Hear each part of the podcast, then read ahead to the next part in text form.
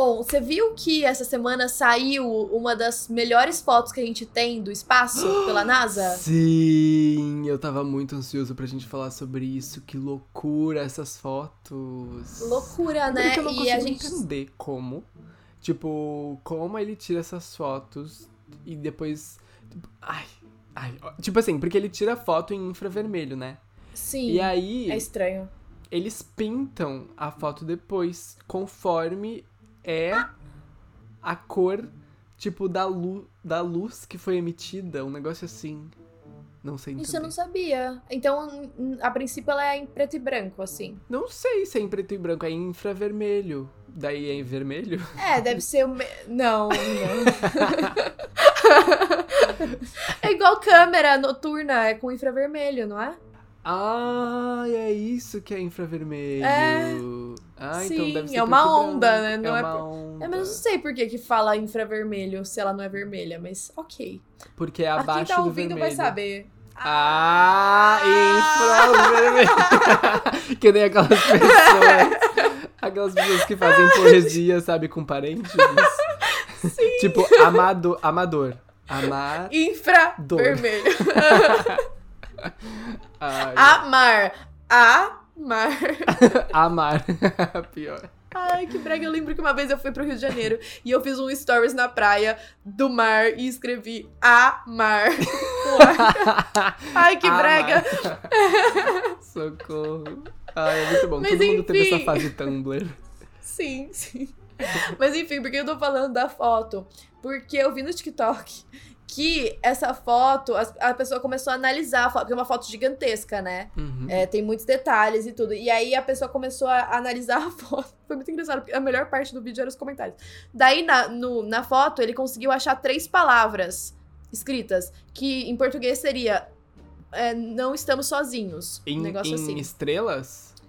É, tipo, meio que do lado das galáxiazinhas, assim, escrito na cor, tava como se fosse um. Em inglês, tá? Tava escrito Aham. não estamos sozinhos. Mas era tipo o não em cima, daí o estamos de um lado, o sozinhos embaixo, sabe? Ele- eram palavras separadas. E aí as pessoas começaram a teorizar que foi já uma indireta da NASA pra falar que a gente que tem, existem extraterrestres, não sei o quê. E aí foi muito engraçado, porque comecei a ler os comentários, né? Daí a Uhum. galera, é verdade, os seres intergalácticos falam inglês.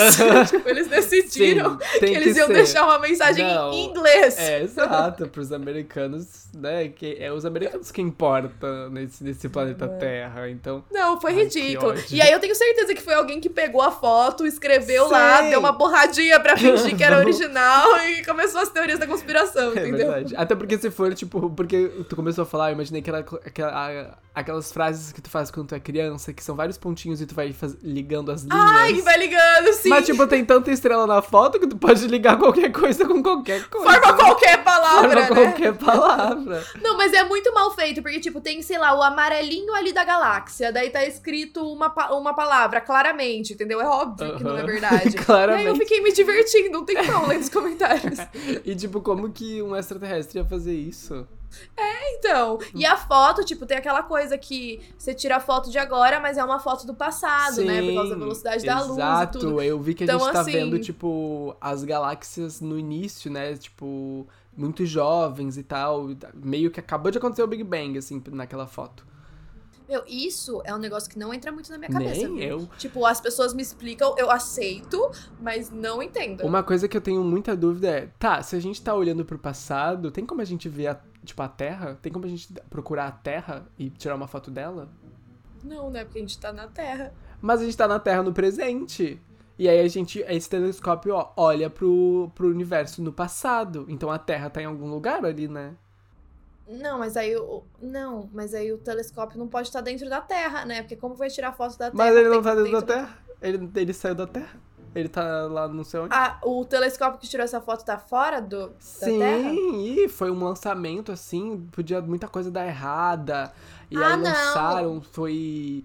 Nossa, não sei quantos bilhões, trilhões de dólares. E aí lançaram de foguete. E ele tá lá num ponto que é um ponto. Ah, ele tá muito longe. Muito longe, que é um ponto específico onde ah, não é tão quente, porque não pode aquecer os espelhos, e aí ele tá Uhum. meio que tipo. atrás da Terra, mas não pega o Sol, não pega nem a luz da Lua, nem a luz do Sol. Eu não sei explicar. Ele tá num Ah. ponto muito específico aí.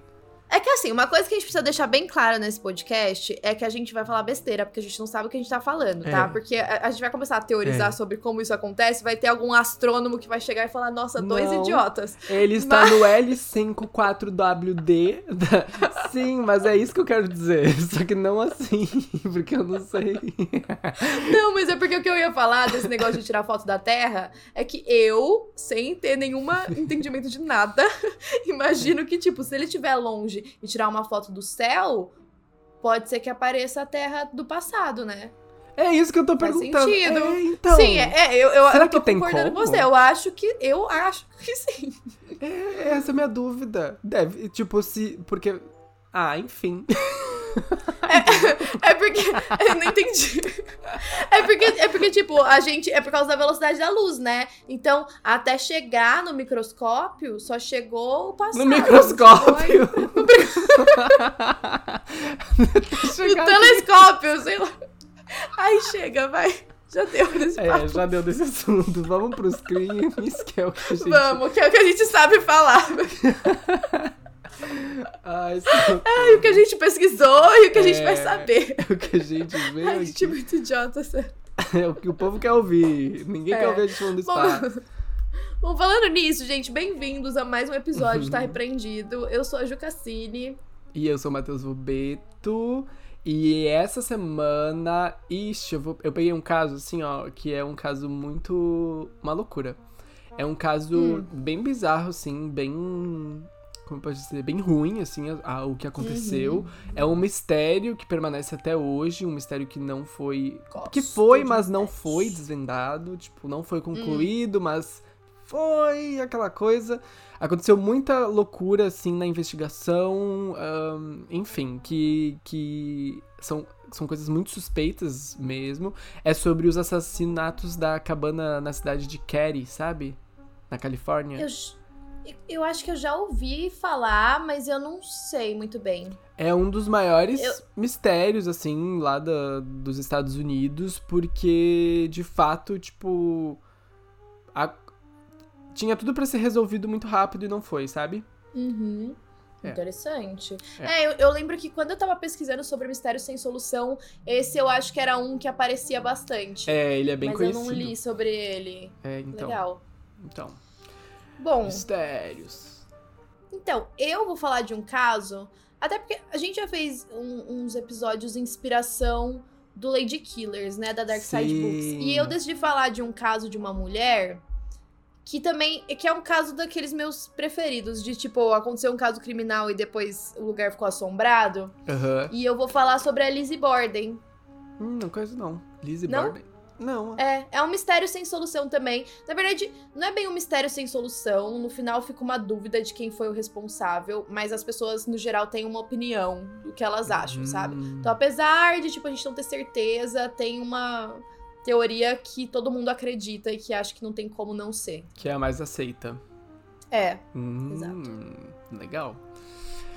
Ai, gente, eu já queria pedir desculpa se eu tossi nesse episódio, porque, né, eu não tô mais com Covid, graças a Deus, né? Eu tô negativado. Eba. Mas a tosse é aquela coisa que acompanha, né? Então, daqui uns anos.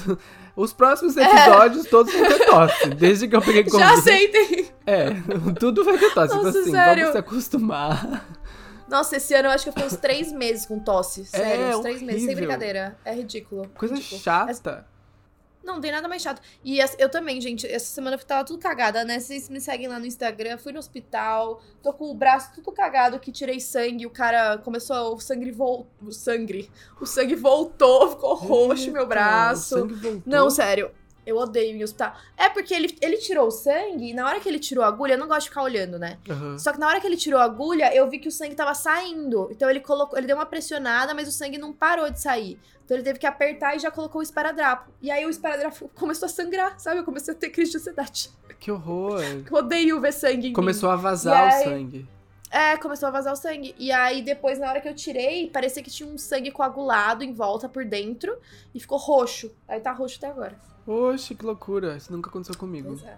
Pois é. Falando Meu nisso, Deus. gente, é muito importante vocês terem plano de saúde, tá bom? Porque eu tenho plano de saúde, mas não pega aqui em São Paulo. Daí eu paguei milhões de reais por ter ido no pronto-socorro. Sério. Sério, a gente tem muita sorte de ter. E por que você não foi no em São SUS? Paulo também. Ai, porque o hospital tava muito lotado, eu tava com muita dor. E aí eu Ah, só fui no mais perto de casa e.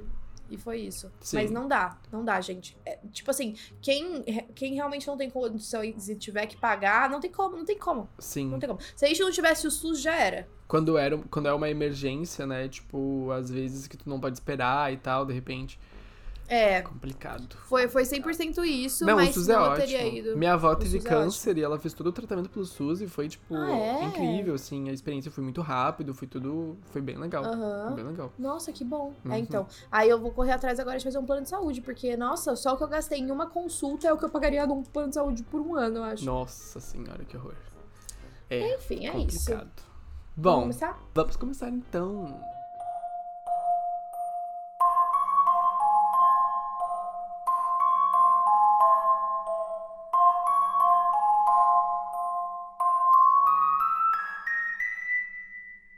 Bom, gente, tudo começa na manhã do dia 12 de abril de 1981, quando a Sheila Sharp, que tinha 14 anos na época, voltou para a casa dela, né, que era a Cabana 28, que ficava no Cary Resorts, na Califórnia. Ah, ela estava voltando da casa do vizinho, onde ela passou a noite, né, brincando com, com os filhos. E quando ela chegou, né, na cabana dela, que tinha quatro quartos, ela encontrou os corpos da mãe dela, a Glenna Sharp, do irmão adolescente, ah, de uma amiga da escola do irmão, a Dana, no chão, né, mortos, né, já sem vida. Os três, eles tinham sido amarrados por fitas isolantes e eles foram violentamente esfaqueados por todo o corpo. Eles tinham sido também estrangulados e espancados. Que horror. E ela tinha saído por pouco tempo. Ela saiu por uma noite. Ah, uma noite. Uma noite. A irmã dela, né, a irmã da, de Sheila, a Tina, que tinha 12 anos na época, não estava na cabana e não foi encontrada. E o mais estranho de tudo ainda é que tinha um quarto, né, do lado, um quarto de dormir mesmo, onde estavam os dois meninos, né, os dois filhos mais novos, ah, o Rick e o Greg, e um amigo deles também, que era vizinho, o Justin Smart, de 12 anos, e eles estavam lá dormindo, ilesos. Eles aparentemente dormiram durante Estranho. todo o massacre, né, que aconteceu ali dentro da cabana, que era tipo Provavelmente não foi um do negócio lado que, do que quarto não fez deles. barulho, né? Exatamente. Bom, antes da gente tentar, né, desvendar e entender o que aconteceu, eu vou dar um pouco do contexto, né, da família. A família Sharp tinha acabado de se mudar pra cabana ah, no ano anterior, né, do assassinato. Ah, a Sue, que é a mãe, ela tinha acabado de se divorciar do marido e trouxe os filhos dela de Connecticut pra Califórnia, né, na cidade de Cary. E aí os seis, né, componentes da família seria a Sue, que é a mãe, de 36 anos, o filho, John, de 15 anos, a Sheila, de 14, a Tina, de 12, o Rick, de 10 e o Greg, de 5 anos. E aí, como eu falei, na noite anterior dos assassinatos, a Sheila, de 14 anos, estava dormindo na casa de um amigo ali da rua. Ahn, e o John e a amiga dele, de 17 anos, a Dana, pegaram uma carona até uma cidade próxima ali da, da cidade deles para uma festa, mas voltaram naquela mesma noite. A Tina se juntou ah, brevemente, né, à irmã ali nos vizinhos para brincar durante a noite, mas ela voltou para casa, ela não dormiu lá nos vizinhos. Quando a, a Sheila voltou para casa, né, na manhã, cedo da manhã seguinte, encontrou a mãe, o irmão e o amigo deles ensanguentados no chão da sala onde tudo aconteceu, ela saiu correndo da cena do crime, voltou para casa do vizinho, né, onde ela estava. E aí o pai, né, da amiga dela, esse vizinho, ah, foi, né, até a cabana deles e tirou os três meninos que estavam ilesos e que estavam dormindo na hora pela janela do quarto deles, para que eles não vissem, né, para que eles não passassem pela sala e vissem a cena do crime. Então eles meio que nem sabiam o que estava acontecendo, eh, essas crianças. E como eu comentei, os assassinatos foram muito violentos, né? Ahn, os investigadores, eles foram chamados mais ou menos uma hora depois que a Sheila descobriu a família dela assassinada. Uh, e o delegado, que era o delegado Hank Clement, foi o primeiro a chegar no local do crime e ele relatou que tinha sangue por toda a parte. Tinha nas paredes, tinha na sola dos sapatos né, das vítimas, ah, nos pés das vítimas, as que estavam sem sapato, tava na roupa de cama do quarto da Tina, que é a menina que sumiu, nos móveis, no teto, nas portas, por todo o Nossa, chão, um enfim. Mesmo. Tinha muito sangue. E essa quantidade né, de sangue deu, né, sugeriu para os investigadores que as vítimas tinham sido movidas também e rearranjadas, né, tipo, recolocadas em posições diferentes das posições que elas tinham sido assassinadas. Uhum. E aí o John, que tá, era o, o- a criança que estava mais próxima, né, da porta da frente. E, bom, gente, alerta gatilho dessa parte, porque tem a descrição, né, de, de como estavam os corpos. Ele tava virado pra cima, ele tava todo coberto de sangue, e as mãos dele estavam amarradas por um esparadrapo. A garganta dele tinha sido cortada, e a amiga dele estava ao lado, né, dele, também no chão, deitada de bruços. A cabeça dela tinha sido gravemente ferida por algum objeto, né, como se tivesse sido esmagada por algum objeto com ponta. E ela também tinha sido estrangulada. E os tornozelos Eita. dos dois foram amarrados ah, com como se fosse um fio, aqueles fios de eletricidade, sabe? Sei, sei. Então, tá, esse mesmo fio tava amarrando ambos os tornozelos, meio que Juntos. conectando, conectando os dois, sabe? Tava uma cena bem Estranho. estranha, exatamente. A mãe, ela tava sem roupa, né, da cintura pra baixo, e ela tinha sido amordaçada com uma bandana e a própria calcinha que, tá, que tinha sido Ih. amarrada com um esparadrapo. E ela foi abusada? Não, não tem indícios. E aí ela tinha ferimentos também, que eram ferimentos que poderiam indicar que ela lutou, né, contra os assassinos. E ela tinha uma marca de coronha, né, coronhada na lateral da Coronha. cabeça. coronha. Corona. Coronavírus. E aí, enfim, uma cena horrível, né, algo muito triste que, que aconteceu Imagina naquela pra noite. mulher que chegou e viu a família toda assim, né? Exatamente, com Trauma 14 pra vida. Uhum. anos. Horrível, horrível. Muito triste.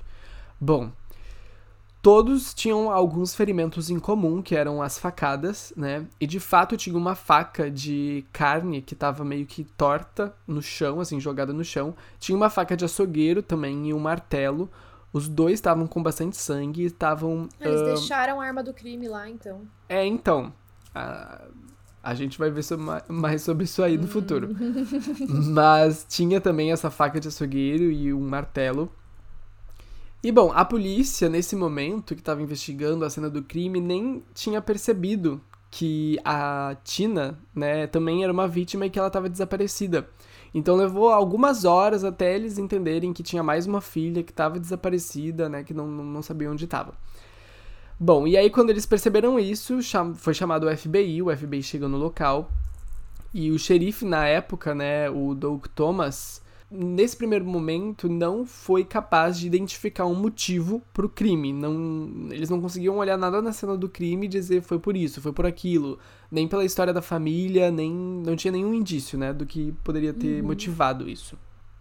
Então eles começaram a deduzir que esses assassinatos poderia ter sido um ato aleatório de crueldade, né? Alguém que foi lá realmente para fazer uma maldade com a família. Até porque a cabana não tinha nenhum indício de entrada forçada, ahn, mas os detetives eles chegaram a recuperar uma impressão digital não identificada, né, em um corrimão de uma escada nos fundos da cabana. Hum, tá. O telefone da cabana também estava fora do gancho, foi deixado fora do gancho, e todas as luzes estavam apagadas e todas as cortinas fechadas. Mas o mais confuso, né, disso tudo é os três meninos que ficaram dormindo no quarto ao lado, que estavam intocados nada. e nem sabiam do que tinha acontecido, né? Supostamente nem sabiam o que tinha acontecido ali na, na sala da cabana. Mas uma mulher e o namorado dela, que moravam na cabana próxima, acordaram por volta da uma e meia da manhã com o que eles descreveram que eram gritos abafados. Só que quando eles Que saíram. bizarro. Aham. Porque se o vizinho ouviu, as crianças que estavam lá dentro não ouviram. Pois é, é bem bizarro. Mas o que aconteceu? Os vizinhos, né, quando eles saíram pra rua pra ver o que, que era, eles não conseguiam discernir de onde vinha o barulho. Hum.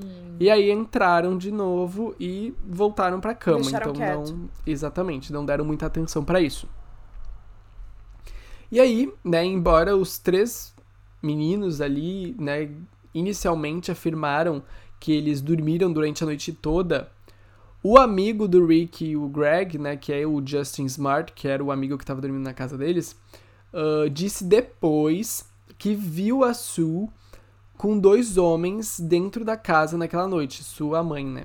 Uhum.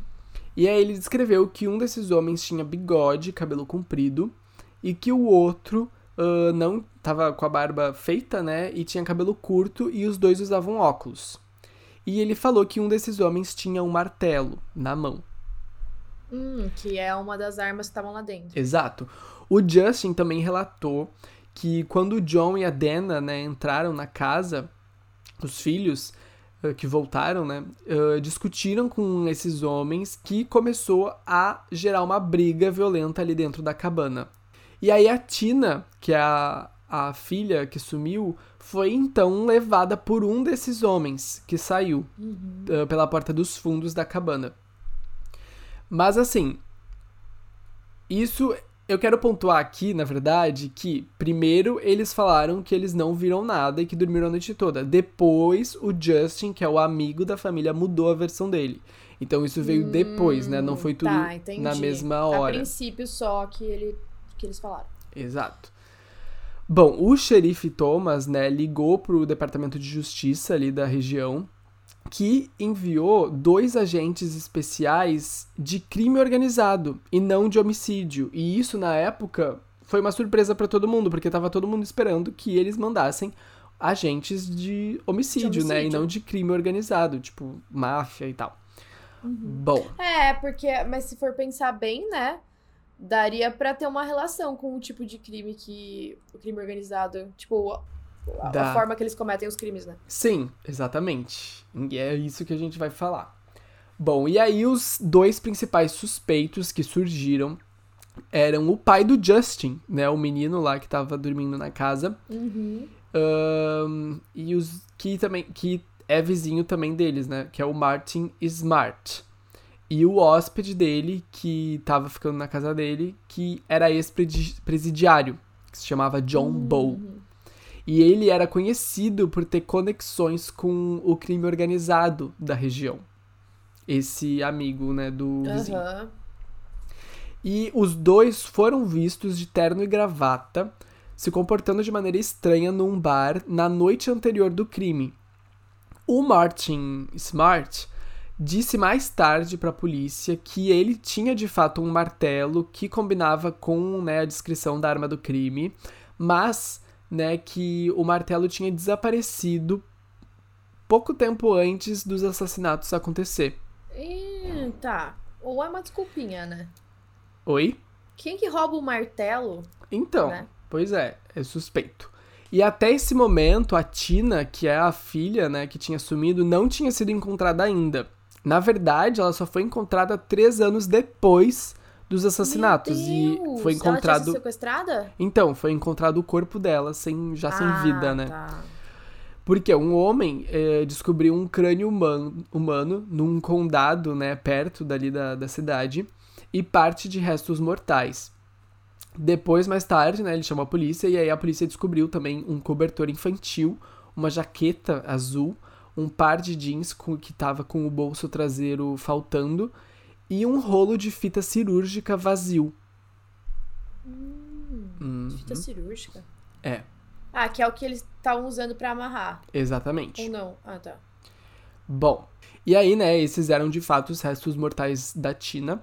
E isso acabou tornando, né, o crime um homicídio quádruplo, né? O crime que aconteceu ali na noite do dia ah, 11 pro dia 12 de abril de 1981. E aí, enquanto isso, o xerife Thomas se demitiu da investigação. Três meses depois deles acharem o corpo. muitos consideravam a atuação do xerife, né, que estava encarregado do caso, completamente desastrosa e corrupta, porque Hum. a, a Sheila Sharp, né, mais tarde, em 2016, deu uma entrevista para CBS ah, dizendo que os suspeitos, né, os dois suspeitos do crime, foram orientados pelo xerife a sair da cidade. Não acredito. Então parecia Gente, que eu- o xerife estava encobertando realmente. Meu, eu fico muito abismada porque a gente fala desses casos de mistério sem solução e na maior parte das vezes virou um mistério sem solução porque no começo da investigação eles cagaram tudo, fizeram tudo errado. Cara, é muito bizarro, muito bizarro, muito bizarro. E, tipo, é, é, é bizarro pensar também que o xerife simplesmente fez tudo isso e aí pediu de- demissão e ficou por isso, sabe? É, E não foi punido, né? Ninguém pode ter certeza de nada. Exatamente. E a troco de quê, né? Exatamente. E aí, gente, tá uma confusão essa investigação, né? Em 2016, eles encontraram um martelo que eles acreditam ser uma das armas do crime em um lago que secou na cidade. Nossa. Uhum. Imagina, eu fico, eu fico imaginando, tipo, a pessoa comete um crime, joga um martelo no, no lago porque fala, ai, nunca vou encontrar, daí de repente o lago seca. tá lá a arma do crime, exatamente. Bom, além disso também, aí vem a parte mais chocante. Veio à tona, né, veio a público que a Marilyn Smart, que é a esposa do Mort, né, que é um dos suspeitos, e a mãe do Justin, ela deixou o marido no dia da descoberta do assassinato. Então foi tipo assim, descobriram o assassinato e ela abandonou o marido. Então e aí, ela desconfiasse dele. Exatamente. E aí ela forneceu pro departamento do xerife uma carta manuscrita pelo ex, né, marido, o Martin, que tinha, ele tinha enviado pra ela, e a carta dizia exatamente o seguinte, eu vou eu tô traduzindo literalmente do inglês, então não sei se vai fazer Tá. tanto sentido, mas vamos ver. Ah, eu paguei o preço do seu amor e agora que eu, que eu o comprei com a vida de quatro pessoas, você me diz que a gente terminou? Ótimo, o que, que mais tu quer? Meu Deus, ele meio que confessou. Exato. E na Mas por que ele época. precisou matar pessoas pelo amor dela? Então, é pra. A gente tá se encaminhando pra lá. Hum, Na tô gostando época. de resolver o quebra-cabeça. Esse quebra-cabeça tá confuso. Na época, a carta ela não foi tratada como uma confissão do crime. E nem foi. Tipo, a prova nem foi seguida, assim. Nem deram muita Nem bola. levaram em consideração. nem levaram em consideração. A Marilyn, né, embora a Marilyn tenha admitido em um documentário de 2008 que achava que de fato o marido dela e o amigo eram os responsáveis pelo crime. Hum. Na época, o xerife, né, que era o Thomas, contradisse isso, afirmou que o Martin, né, tinha passado pelo teste do polígrafo com sucesso Como se quisesse dizer alguma coisa, né? O teste Exatamente. polígrafo foi a coisa mais falha da vida. Exatamente, mas foi isso que ele usou pra justificar. Tipo, não, ele passou pelo teste do polígrafo, tá tudo certo. E mais tarde foi confirmado que o Martin era muito próximo do xerife, do Thomas. Ah, então, Então- tá tudo relacionado. Tá tudo relacionado. E aí, em 2016, né, um dos novos investigadores, o Gamberg, se reuniu com um conselheiro da administração de veteranos, que eu não sei muito bem como correlacionar com aqui no Brasil, porque, tipo, veteranos seria aquelas pessoas, os militares, né? E aqui a gente Sim. não tem muito isso, mas lá nos Estados Tipo, Unidos. gente- veteranos de guerra. Exato, a gente sabe que é muito forte essa, essa cultura lá nos Estados Né? Unidos. Uhum. E aí essa administração de veteranos ali da cidade, né, se reuniu com o investigador e um dos conselheiros, né, o ele ficou anônimo, não, nunca divulgaram o nome dele, mas ele chegou e disse pro investigador ah, que em maio de 1981 o Martin Smart confessou pra ele ter matado a Sue e a Tina Sharp, que seria a mãe e a filha, né? E ele disse que ele não tinha nada a ver com a morte do, do menino Sim. né, dos meninos. E isso ele teria Mas dito aí, pro foi? conselheiro. Só Ah, que tá. quando ah, o departamento do xerife na época foi alertado sobre essa confi- suposta confissão, né, de, do crime de 1981, ah, eles descartaram como sendo um boato. Tipo, ah, é um boato, a gente não tem como provar. É tipo, disse-me disse. Que Não eles chamam de acredito. hearsay, né, nos Estados Aham. Unidos. Então, tipo, ah, é- é um boato, é um... Gente, mas ele confessou. É, mas o xerife a gente já dá pra ver que tava meio corrupto naquela época, né? Nossa, que bizarro, né? Bom, e aí o que que houve, né? Por que que o vizinho do nada resolveu matar ali a, a família do lado? A Uhum. teoria mais aceita envolve um triângulo amoroso entre o Martin, a Marilyn e a Sue. Faz sentido porque ele deixou a carta falando do amor dela, né? Exatamente. Uh, acreditam né, que o Martin e a Sue estavam tendo um caso e que a Sue supostamente estava fazendo a cabeça da Marilyn para deixar o Martin. Hum. Ela começou a falar, ah, ele é muito abusivo contigo, ele não presta, tal, tal, tal. Começou a fazer a cabeça da atual, né, esposa do, do Martin para deixar ela. Quando o Martin descobriu isso, ele recrutou o Bo, que é o amigo dele da máfia, pra tirar a Sue de cena, literalmente acabar com a vida dela. Sim. E aí isso explica o fato, né, da Marilyn ter deixado o marido no dia seguinte, então ela de, de cara correlacionou o marido com, com o crime, né, e o, e o amigo do, do marido. Um, e também explicaria, né, o porquê que o, o menino, o Justin Smart e, e os outros meninos na sala do lado foram poupados, No- porque era filho Sim. dele. Sim. É, Ah. faz todo sentido. Faz sentido. Isso explica muito sobre a carta também, né, que o Martin uh, deu pra Marilyn, que depois ela deu pro departamento do xerife.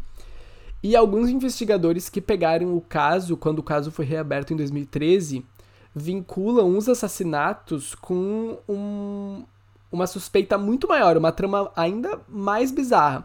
Porque pra eles, é, tá claro que tudo foi encoberto pelo xerife, né?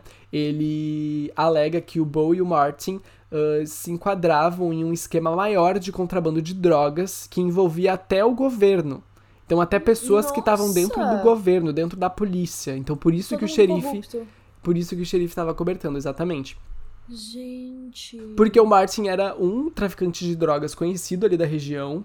E o Bo estava diretamente ligado ao crime organizado, né, Uhum. de lá e de Chicago. E ele também tinha vários interesses, né, financeiros em distribuição de drogas e tal. Ele fazia essa, essa parte, digamos assim, Uhum. do crime. E aí isso também explicaria o porquê que na época eles não enviaram os agentes de homicídio e sim os agentes de crime organizado. Que, porque já eram agentes corruptos, já eram agentes que estavam dentro desse esquema, entendeu? Já nem ia adiantar nada, né? Eles não iam ser punidos. Então, ele, exatamente, eles mand- é, o xerife, né, pediu esses agentes justamente pra ajudar ele a encobertar e não a resolver o Aham. caso. É aquela coisa, né? Quando envolve gente poderosa e rica, eles nunca são punidos. Exatamente. Eles podem fazer o que eles quiserem. Exatamente. Bom, até hoje, né, o caso permanece sem solução e não dá indícios de ser um caso que tem alguma prioridade ali pro governo da, do estado. Com certeza não, né? Se envolve eles. Exatamente. o que se sabe, né, é que depois de 38 anos o caso tá muito longe de ser arquivado, porque novas evidências foram surgindo, né, ao, foram surgindo ao longo do tempo, né, desde que aconteceu o crime. Aham. E o Martin e o Bo já morreram, já faleceram, mas Então, já nem ia adiantar. Quer dizer, adianta só pra ter um encerramento, tem né? um encerramento, exatamente. Exatamente. Até porque novas evidências, tipo de DNA, foram surgindo ao longo do tempo, né? A tecnologia foi avançando e aí também foram apontando outros suspeitos. Então os investigadores eles acreditam que tem outros assassinatos, outros assassinos desse crime que ainda podem estar vivos. Então vale a pena eles investigarem, né, Pra acharem essas pessoas. O investigador do caso, ele acredita que pode ter pelo menos mais duas pessoas envolvidas nesse crime, né? ah, pessoas que ajudaram ali na eliminação e ocultação das provas e também no sequestro da menina, né? Da Tina. Uhum. Então ele tá convencido de que tem muito mais a ser descoberto sobre o crime e descobrir os papéis dessas pessoas, né? Que, ah, que ajudaram Sim. ali na- no crime. E não se sabe o que aconteceu com a Tina. Tipo, se ela morreu logo em seguida ou se ela ficou um tempo sequestrada e depois Não. foi morta. Não sabemos. Não se sabe. Acre- eh, Os investigadores acreditam que ela morreu naquele mesmo dia. Logo tipo, no- eles ma- tá. mataram ela. Mas não se sabe por que, que ela foi tirada de lá, por que, que levaram pra outro lugar. Isso que não. que não manteve junto com os outros corpos, né? Não faz muito sentido. Exatamente, não, não O sabe. que ela tinha de diferente, né? Pra eles levarem ela pra outro lugar. O que, que aconteceu. né? Bizarro. Muito Eu acho que bizarro. essa teoria é bem boa, assim, explica bastante coisa, né? Mas ainda tem vários detalhes que precisam ser analisados. É, é muito doido, assim, porque como que a gente.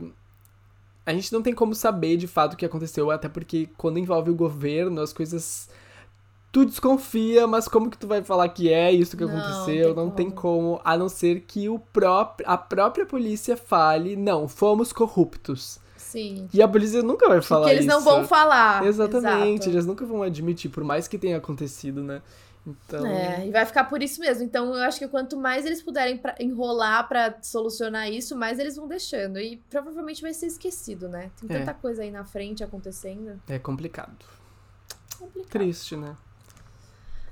Bom, vamos falar sobre a Lizzie, então. Vamos. Bom, esse caso é antigo, tá? A Lizzie nasceu em 1860. Então, é, é tipo um dos maiores Nossa. mistérios sem solução também. É um dos mais famosos, mas é um dos mais antigos. Ah, a família dela, a princípio, era bem modesta. O pai começou a prosperar vendendo caixões. Eita! Bem legal o trabalho dele. Prosperando com a morte, literalmente. É, literalmente. Bom, o pai de- da Lizzie, ele era meio mão de vaca. Então, eles não tinham muitas coisas, apesar dele ter dinheiro. A casa não tinha eletricidade nem encanamento. E a Lizzie e a irmã, chamada Emma, elas eram muito religiosas. Inclusive, uma delas ensinava religião para imigrantes. A mãe das meninas morreu cedo. E aí, o pai acabou se casando com uma mulher chamada Abby.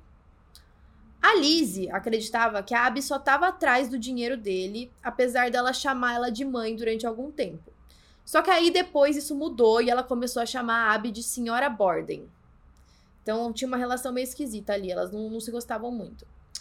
Em 1892, o Andrew, né, que era o pai, ele do nada decidiu que ele ia matar as pombas que estavam no quintal com um machado. Nossa, Por com um machado.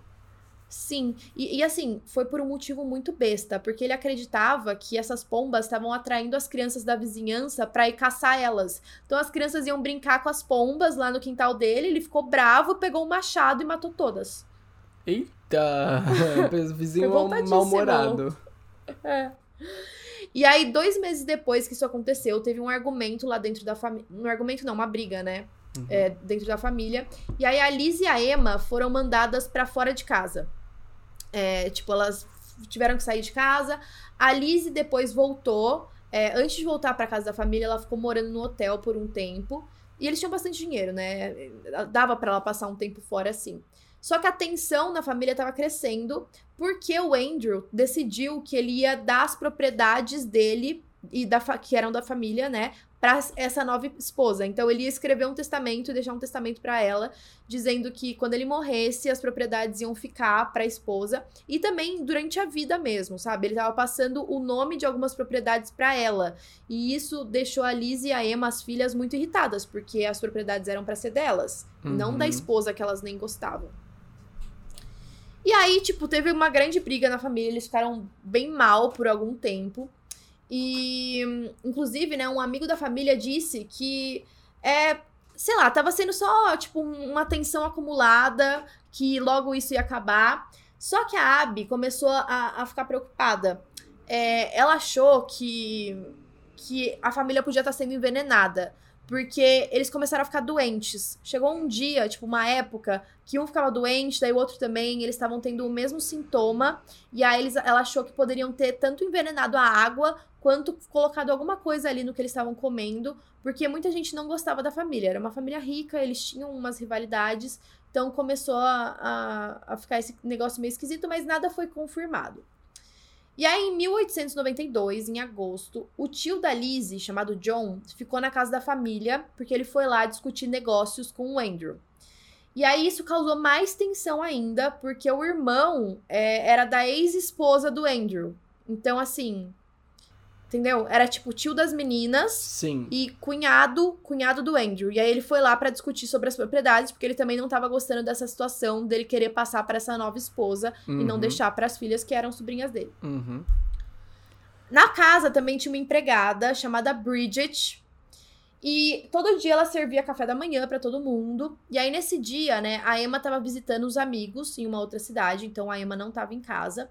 E o John, o, o tio, foi embora da casa nesse dia também. Então tava todo mundo lá, mas não durante o dia todo.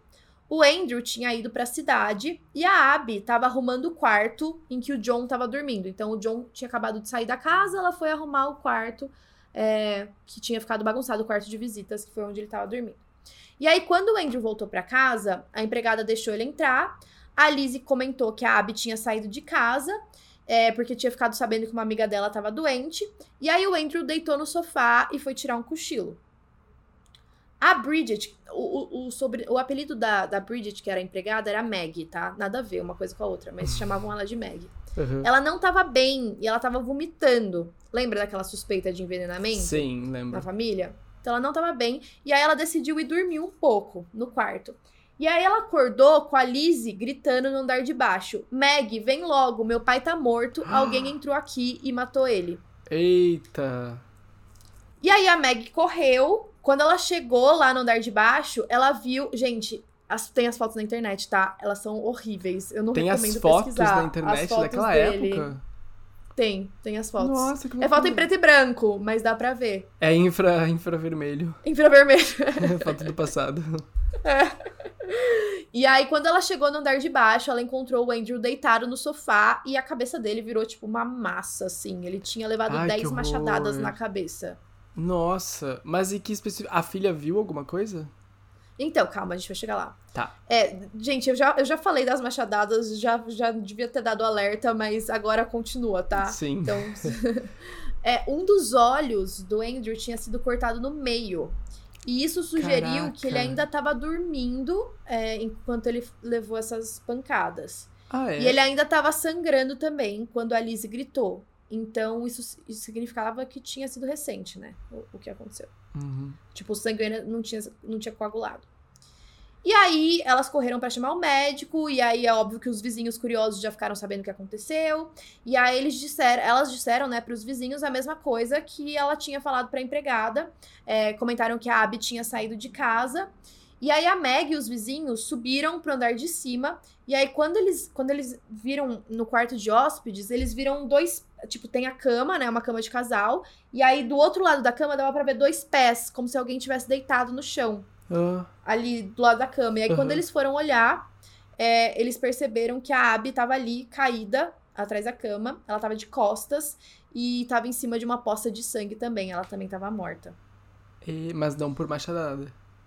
Então, sim, também por machadada. Ah, tá. Mas pela posição que o corpo tava, parecia que ela tava encarando o assassino na hora do ataque. E aí ela levou machadadas na cabeça na altura da orelha, o que fez ela cair no chão. E aí depois ela levou mais 19 machadadas na parte de trás da cabeça. Nossa. Foi também, tipo, um massacre. É. E aí, a questão toda desse assassinato é: a Lizzie era responsável ou não? Porque a irmã dela estava fora da cidade, então ela não era suspeita, nunca chegou a ser suspeita. No início, a polícia não suspeitou da Lizzie. É, ela tava. Diziam que ela estava no celeiro na hora do ataque. E aí, nos próximos dias, várias pistas começaram a confundir a investigação. Primeiro que um homem foi visto perto da propriedade, só que esse homem tinha um álibi muito forte. E no porão, eles encontraram um machado é, com o, o negócio que você segura, a madeira que você segura pra dar os golpes. O cabo. Ele tava quebrado. É, o cabo Hum. tava quebrado. E eles acreditavam que era a arma do crime, esse machado. Uhum. E naquela noite, os policiais tinham visto a Liz entrar no porão e tirar as roupas ensanguentadas que ela tava. Quem viu Só ela que- fazer isso? Os, uns policiais disseram ter visto ela tá com roupas ensanguentadas naquela noite. Hum. Só que o que ela disse é que ela tava menstruada, a, a Ah! Então é por isso que a roupa tava ensanguentada. Mas com tanto sangue assim? Então, não é que tava um absurdo de sangue. Tipo, Tinha um sangue. parece que eles. É, tinha um sangue ali. É. Ixi. Só que a Abby claramente nunca tinha saído da de casa depois de receber a ligação da amiga doente. Hum. Entendeu? E aí, a, a Lizzie tinha dito que a Abby tinha deixado uma nota, um bilhete escrito, tipo, estou indo na casa da minha amiga. Só que esse bilhete nunca foi encontrado. E aí a Lizzie disse que ela deveria ter acidentalmente queimado o bilhete. Acidentalmente queimado o bilhete. Aí falou assim, nossa, vou, vou jogar aqui, ó, na lareira É. a prova de que ela... Mas foi um acidente. Ah, ai, que é, sem querer. sem querer, caiu ai, que aqui. sem querer joguei. Ai, droga. Nossa. Pois é. Ah, e dias antes do crime, a Lizzie tentou comprar cianeto numa farmácia Ah. próxima, que é um veneno. Mas o farmacêutico disse que ela precisava de uma prescrição médica para poder comprar. E essa informação não foi usada na corte, no julgamento dela. Ah. Porque, de acordo com os advogados, tipo, promotores, enfim, o cianeto não tinha relação com a morte. E também não tinha veneno nos corpos. Ah, entendi. Então, tipo. E realmente, né? É. É, se não, eles foram mortos tinha a machadadas. relação- É, de fato. Mas assim, fica Suspeito. aquela coisa, por que, que ela tava querendo comprar cianeto? Suspeito. E já tinha suspeitas da, fa- da família estar sendo envenenada também. Então, Exato. é tudo meio estranho. Algumas pessoas disseram ter visto a Lizzie queimar um dos vestidos dela no fogão. E aí, quando perguntaram por quê, ela disse que tinha algumas manchas, então ela não ia poder usar aquele vestido mais. O vestido não tinha sangue, então o que poderia ter acontecido é aquilo que eu falei da Lizzie estar menstruada. Uhum. E, e ela tirou várias coisas ensanguentadas do quarto dela e os policiais não quiseram olhar por respeito, entendeu? Porque tinha aquele tabu, tipo, ai, a mulher tá menstruada, tipo, Ah. ela é a privacidade dela, eu não vou mexer nas coisas dela, e ela usou isso a favor dela também. Entendi. Inclusive, a, a Meg, né, ela tirou várias roupas ensanguentadas da casa por causa disso, por causa da menstruação. E, e, tipo, realmente, naquela época não tinha absorvente, deu, tipo, uns, tipo, sei lá, devia ter uns panos, eu não sei como funcionava. Então dava pra cobertar algum crime com Uhum. essa desculpa. Algumas pessoas suspeitam que ela pode também ter matado os dois sem roupa, porque os vestidos naquela época, eles eram muito grandes e complexos de tirar e pôr de novo, então não daria tempo dela ter matado, tipo, ter matado com um vestido, tirado o vestido e colocado outro, sabe? Entendi. Nesse curto Sim. período até encontrarem os Trocar corpos. de roupa. Aham. É. Só que a Lizzie se contradizia muito. Ela primeiro alegava ter tirado o sapato do pai quando ele chegou, mas na cena do crime ele tava com o sapato. Hum. Então, não fazia sentido. Uhum. É, também tinham sido prescritas doses regulares de morfina pra ela acalmar os nervos, então o testemunho dela pode ter sido alterado por causa disso, porque ela tava sob o efeito de morfina. Caraca, Então, morfina pode ser que a- pra acalmar os nervos. Acalmar os nervos, pois é.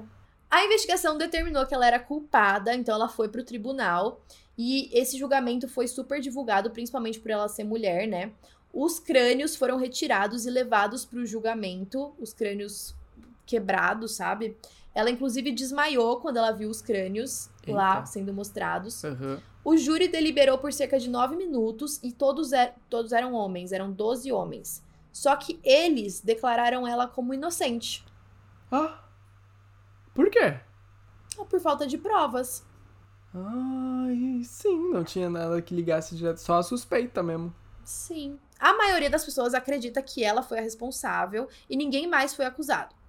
E aí a gente tem os suspeitos e as teorias de quem pode ter sido responsável. Aham. A primeira, né, a- é a Lizzie, óbvio. É, Diziam que quando ela estava menstruada, ela tinha convulsões que dissociavam ela da realidade. Então pode ser que ela teve uma crise, um surto, e aí foi lá e matou tanto o pai quanto a Abby, que ela já não gostava. E também diziam que ela era abusada pelo pai, mas tem poucas evidências disso, a gente não sabe. Então Uhum. poderia ter sido um motivo pra ela ter matado. Mas um detalhe muito importante é, depois dessas mortes e depois que ela foi declarada inocente, ela ficou riquíssima. Ela Sim, ganhou, tipo, tudo, tudo. tudo, ficou pra ela, entendeu? Tudo ficou pra ela e pra irmã. Aham. Então, pra ela foi ótimo, né, que os dois morreram. Bom, a outra suspeita é a empregada. É, dizem que ela ficou irritada por terem obrigado ela a limpar as janelas em um dia que tava muito calor. então ela decidiu matar os dois, o que é um motivo bem falho, né? Tipo, Do nada. é. E também diziam que ela não tinha um bom relacionamento com a Abby, mas aí não justificaria ela ter matado o Andrew também, né? Verdade. Então. ah, outra teoria é que a Lizzie e a, e a Meg, né, a empregada, teriam um relacionamento. Ah. E talvez a Abby teria pegado as duas juntas. E aí a Lizzie não podia aceitar aquilo. E aí por isso ela matou a Abby. Matou ela primeiro. E aí quando o Andrew chegou, ela teria confessado é, que, tipo, o que aconteceu. Ó, eu matei ela porque ela pegou nós duas juntas e tal. E aí ele teria agido da mesma forma que ela. Tipo, uma forma de não aceitar o relacionamento das duas. Uhum. Então ela teria matado o Andrew também. E aí a Meg mentiu pra cobertar as duas. Hum. E tudo essa teoria surgiu porque teve um rumor de que a Lizzie era lésbica mais tarde. É, apesar da, da Meg, né, a empregada, ser casada, ter se casado depois com um homem. Que não quer dizer nada, né? Pode ser que ela É, fosse bissexual e tal, enfim. Ahn, E também a Maggie, quando ela tava no leito da morte, pouco antes dela morrer, ela confessou que ela mudou o testemunho dela pra proteger a Lizzie. Ah, ela confessou isso. Confessou isso. Caraca. Então tem essa teoria. A Liz e a Emma nunca se casaram. É, a casa ficava lá em Massachusetts. é, e aí, tipo, depois que elas receberam todo esse dinheiro, elas compraram uma casa na mesma rua e elas moraram juntas. Hum, Aí também tem uma outra pessoa que, que era suspeita, é que era um homem que ele alegava ser filho ilegítimo do Andrew, e ele se chamava William, e ele queria ser reconhecido como filho porque o Andrew tinha muito dinheiro. E aí o Andrew teria mudado o testamento dele, né, Pra colocar tudo pra família da Abby ou pra caridade, ou seja, nenhum dos três filhos ia receber dinheiro nenhum. caraca. E aí, e aí, tipo, ele também seria um, um possível suspeito. Aham. É. E de fato ele era filho, será? Ou ele. Porque poderia ser uma pessoa aleatória também, né? P- Poderia, só falando, né, que, É. que era filho, não sei. Não sei. Mas enfim, Ou será né? que era que nem no Pantanal? Ah, tu não assiste, né? Não assisto. Ah, tá. Pois é, Mas quem assiste tem- é, tem é. o, o Zé Luca, né? E o Zé Leôncio. Vai que a, a semelhança era tanta que nem precisava de teste de DNA. Vai que. é, pois é, A gente também não sabe. pois é.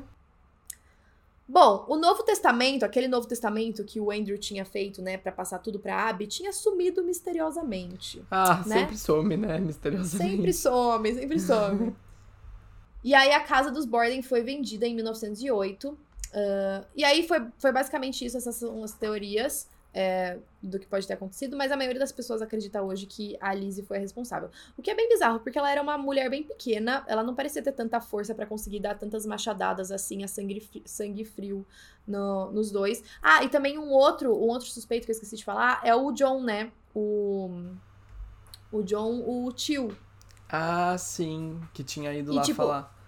Sim, e uma coisa também que, que eles falam que pode ter sido uma pessoa conhecida é que como o corpo dela tava numa posição que, tipo, parecia que ela reconheceu o assassino, então ela Hum. ficou tranquila e aí ele chegou perto e matou ela, entendeu? Era uma pessoa conhecida, não foi alguém que ela achou um estranho É, invadindo tipo, ela não se assustou antes de morrer, é isso? Não, não se... Tipo, é, não exato. tava.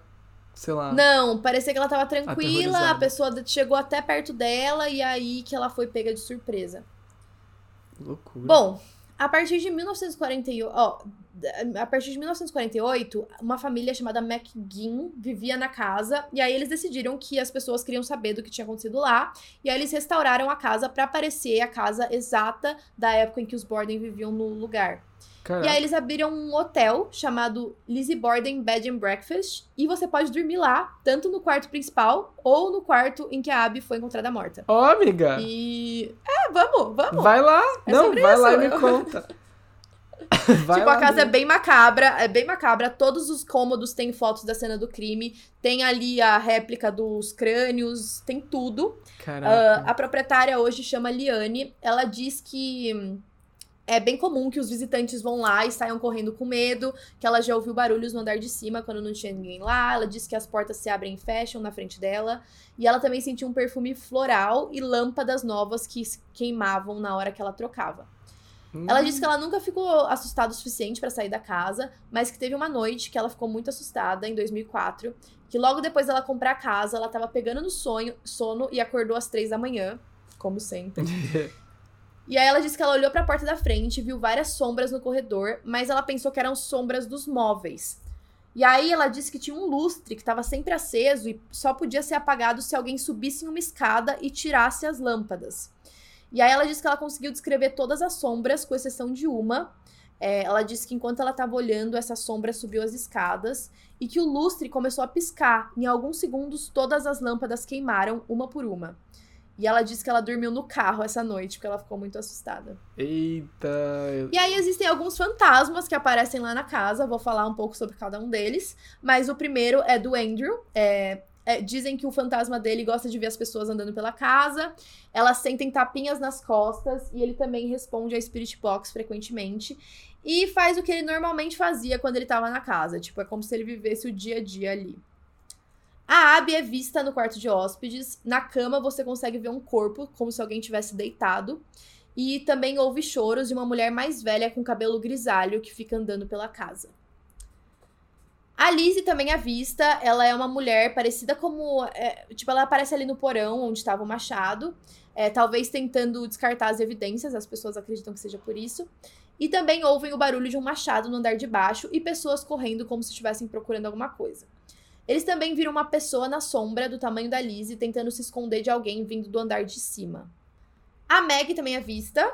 é, eles ouvem, dizem ouvir gritos horríveis e alguém falando: Homem, venha rápido! Como se ela estivesse pedindo ajuda, ou a Lizzie fingindo que tinha acabado de descobrir aquela cena do crime.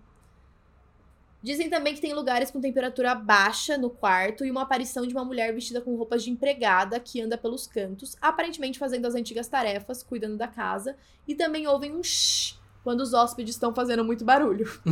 Respeita os fantasmas, tá? É a, dona, é a dona da casa daí mesmo que faz. Exato, pra provavelmente. ficar. Ah, e teve um detalhe também, que teve um dia que eles encontraram um gato sem a cabeça na Credo. casa. Ai, que horror. E o gato também é um fantasma na casa. Eles Ah, ouvem é? uns miados. E é. as pombas? Não, as pombas ah, não. as pombas não são fantasmas. Não. Mas os gatos é uma coisa tão frequente que as pessoas acham que um gato invadiu a casa.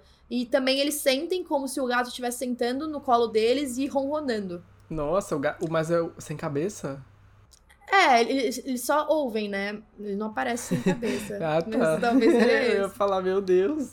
Imagina, Oh, tipo, você olha no seu colo, tem um, um gato sem cabeça. Eles também ouvem o som de pessoas jogando jogos de tabuleiro no andar de cima e barulhos como se um corpo tivesse caindo no chão, morto. E aí dizem que se você deixar câmeras durante as investigações, elas se viram pros lados de onde, tipo, se coloca num lugar, elas vão se virando para outros lados. E hum, também já ouviam, ouviram murmúrios, tipo, falando o nome Liz e Meg. É, e também, em uma, em uma investigação paranormal que eu vi, eles perguntaram pra Lizzie se ela matou o Andrew pelo dinheiro. E a, a resposta foi: Você acertou essa. Eita. Mas perguntaram, tipo, como? É, tipo, aparelhos? Pela assim? Spirit Box. É, pela Ah. Spirit Box. Tipo, ligaram a Spirit Box pra conversar com a Liz, em teoria, né? E aí perguntaram se ela tinha matado e ela respondeu que sim. E também é, dizem que se você olhar uma das fotos da cena do crime, tem uma foto de uma sombra olhando pro corpo do Andrew, como se estivesse olhando pro próprio corpo morto. Entendeu? Como se o espírito do Uhum. Andrew estivesse olhando, Olhando o próprio corpo ele. dele na foto que eles tiraram. É. E dizem que o Andrew é o que mais fala nos EVPs e a Abby é a mais vista. E além disso, tem barulhos de choro, uma mulher de aparência vitoriana tirando pó da casa. E aí é meio que isso. Hoje a casa é super assombrada, vocês podem ir lá em Massachusetts e passar uma noite, fazer investigações, e é isso. A Tem gente- vários vídeos no TikTok de gente que faz também. Ah, é? Que vai pra lá? É, que vai pra lá visitar. Porque, tipo, você não precisa passar a noite. Você pode ir lá visitar, gravar, mostrar os lugares e não, não dormir. Não necessariamente fica lá. Meu É. Deus. Eu nunca, eu jamais iria, eu jamais teria coragem. Mas, gente, fiquem livre. Quem quiser ir pra lá, pelo amor de Deus. Depois Ah, nos grava eu um iria vídeo. entrar pra gravar.